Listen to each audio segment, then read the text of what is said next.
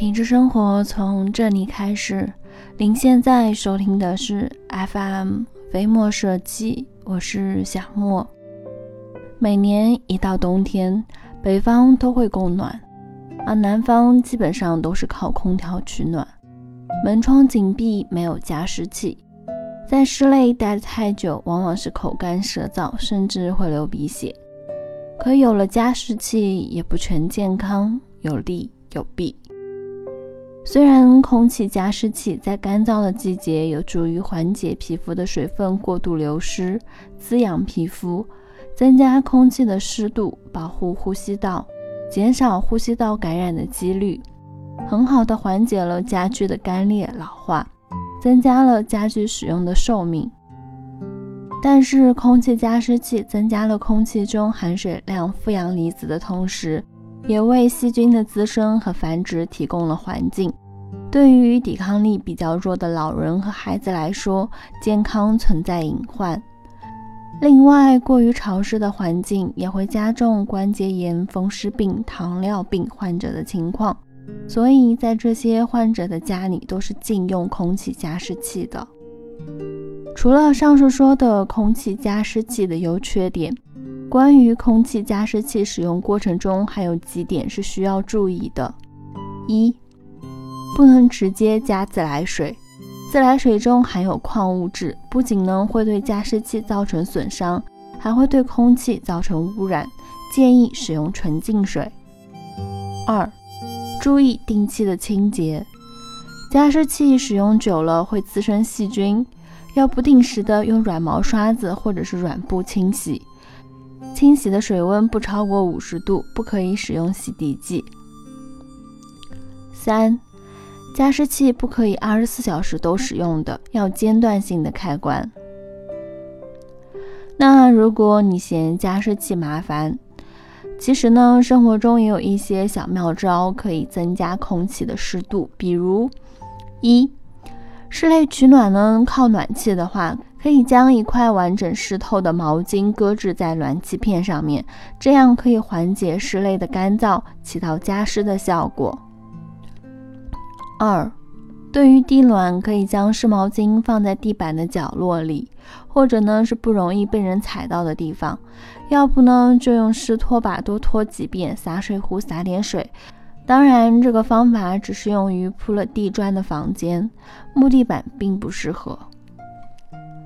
三，你也可以在角落里呢放一盆水，或者是直接放一个鱼缸，既能有观赏的作用，又可以增加空气的湿度，两全其美。四，或者呢在室内种植一些绿植，比如说像绿萝啊、富贵竹、龟背竹等。它们呢，不仅能够防止室内的空气干燥，还能够净化空气。而除了上述说的这些，为了方便能够及时的调整温度，最好呢可以在墙上挂一支湿温度计。平时多喝水，多吃蔬菜水果。最后呢，关于开窗通风，其实冬季的时候并不适合随时随地的开窗通风的。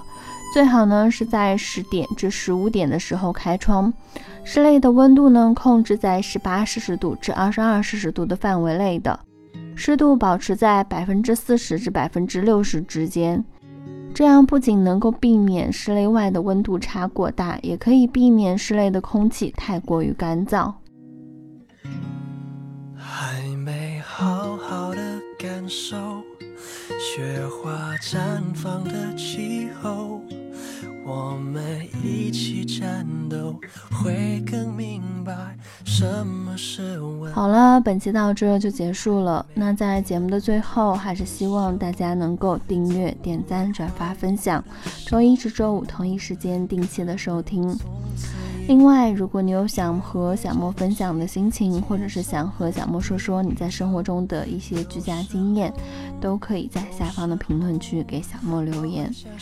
当然，如果你在装修上遇到了什么麻烦，也可以在微信的平台给我们的团队留言，微信号直接搜索“合肥飞墨设计”这六个汉字。我们期待您的发言。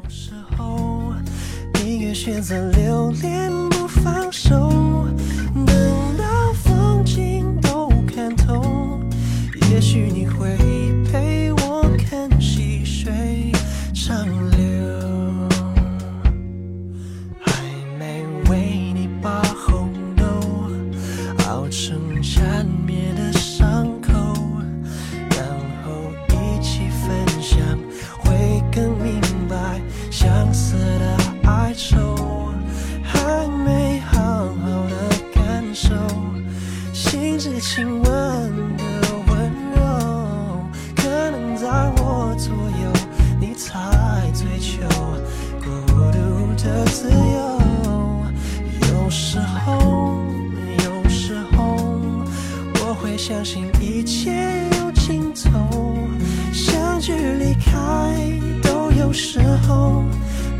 什么会永垂不朽。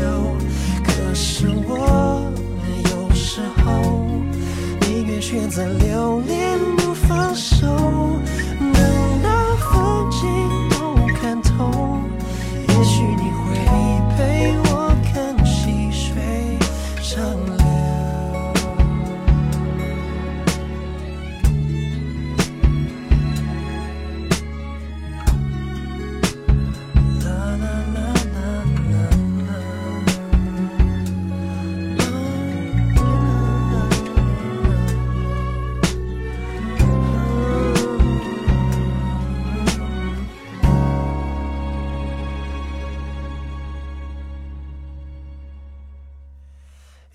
时候，有时候，我会相信一切有尽头，相聚离开都有时候，没有什么会永垂不朽。可是我